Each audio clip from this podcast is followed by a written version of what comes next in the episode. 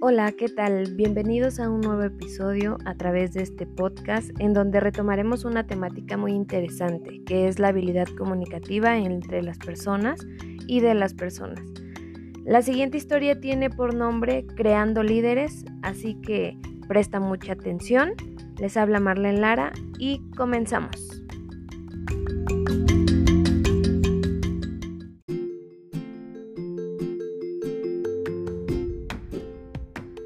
Había una vez un joven de bajos recursos que luchaba día a día por tener una vida mejor y poder apoyar a su familia, que en este caso estaba conformada por una madre y tres hermanas. Él se sentía muy preocupado por ser el hombre de la casa y proveer un alimento, un sustento económico. Por ello, era el único que se preparaba y seguía estudiando en la preparatoria, pero llegó el momento en el que él simplemente no pudo seguir cubriendo esos gastos escolares. Muy desanimado por ya no poder seguir cubriendo los gastos escolares, se dedicó y se preocupó a buscar un empleo que le ayudara a solventar esos gastos, pero realmente no encontraba nada. Hasta que un día, caminando de regreso a su casa por el parque, vio a un señor intentando vender libros pero el Señor mostraba una actitud pesimista. Estaba todo el tiempo sentado y solo tenía un anuncio. El chico lo observó y se sentó. Algún tiempo notó que cuando las personas se acercaban a él con interés de comprar algún libro, él solo explicaba el costo y mostraba un bonche de libros de las opciones que traía para que le compraran. Y sin decir más dejaba que la gente se fuera. Santiago, el joven, decidió acercarse y cuando lo vio tan desanimado recogiendo sus libros porque ya terminaba su jornada del día, le preguntó acerca de ese negocio y el señor puso una cara de tristeza. Él respondió que era muy complicado vender esos libros, que estaba muy cansado, que la gente no se interesaba por los libros ni por leer, que los padres ya no inculcaban eso a sus hijos que la gente mayor había decidido la televisión y que era un reto, un reto lograrlo. Santiago, sorprendido por la respuesta del Señor, le dijo que todo era posible en la vida y que cuando se tenía ganas de trabajar siempre había formas.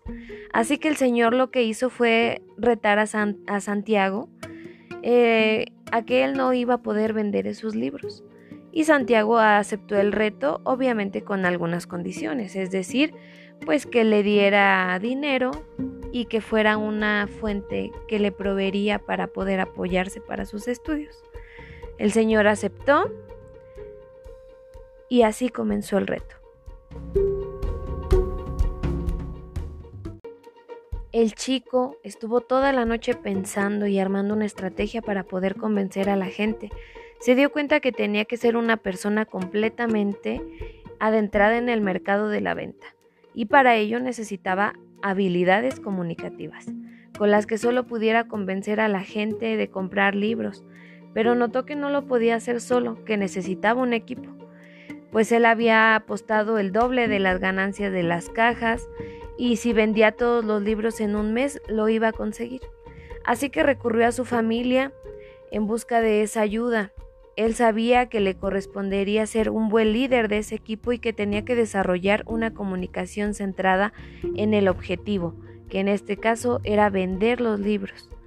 Em, transmitir ese mensaje claro y preciso, resaltando el beneficio de todas esas personas y principalmente a su equipo, pues él también estaba consciente de que tenía que crear líderes, no solamente eran ayudantes o solo empleados, no, él tenía que fungir creando líderes, ya que esos líderes crecerían a la par dentro del negocio, pues la competencia era amplia y todo era un reto, pues las librerías de alto prestigio eh, eran las que tenían a esa gente interesada por los libros.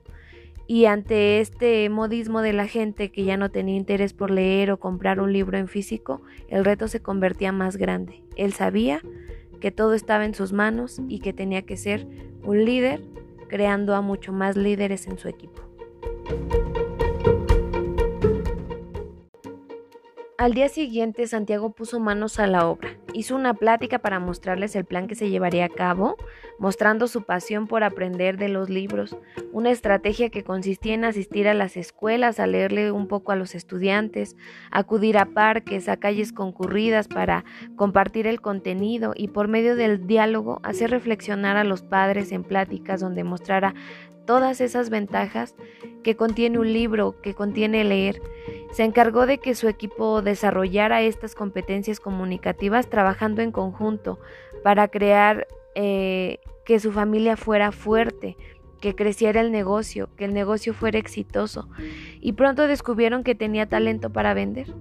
Eh, realmente la historia lleva a que este chico se convirtió en un cuentacuentos y más aún para comunicar el mensaje y una reflexión, el convencimiento por el amor a los libros, las librerías dejaron de ser esa competencia y al contrario querían contratarlos a él y a su equipo, es decir, a su familia, los cuales ya tenían ese ingreso. Santiago ganó la apuesta y así fue como decidieron adentrarse más a este mundo de la, de la lectura el señor pues perdió la apuesta y entregó el dinero acordado a Santiago, lo que eh, orilló a que Santiago iniciara una estancia de lectura en donde continuó con su venta de libros. Y sin duda alguna, las, las habilidades comunicativas con las que contó él y su familia, es decir, en esta parte creando líderes, fueron las herramientas principales para llegar a los oídos de todos aquellos que ignoraban el tema tan importante que era la lectura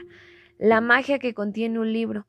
Y Santiago, como su familia, tuvieron un aprendizaje autónomo, pues sabían que todo se podía y que todo estaba en aquellas habilidades, en querer y el tener el entusiasmo y en transmitir un mensaje adecuado a las personas. También aprendieron a ser líderes competitivos con la magia de sus palabras. Y aún así, Todavía atendieron a aquellas personas que se habían olvidado de los libros y de esa magia que transmite una lectura. Todo gracias a esas palabras. Fin de la historia.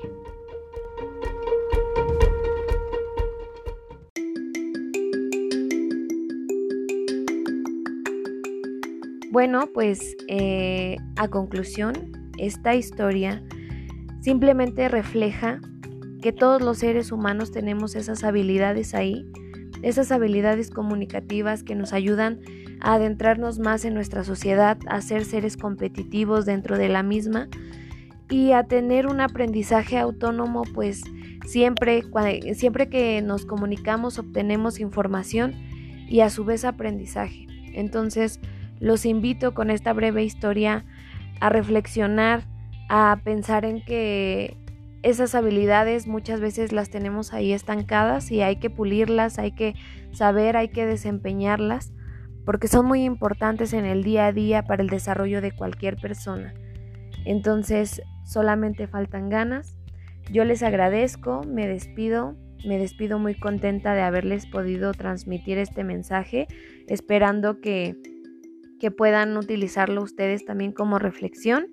Y retomando un tema tan importante que es la lectura, que no se nos olvide que un libro siempre tiene magia y son la magia de las palabras, de las habilidades comunicativas también que transmiten los autores por medio de texto y que nosotros podemos actuarlo con mucha imaginación y desarrollar aún más el aprendizaje y aún más el significado de todas esas palabras.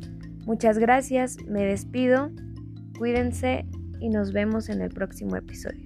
Hasta luego.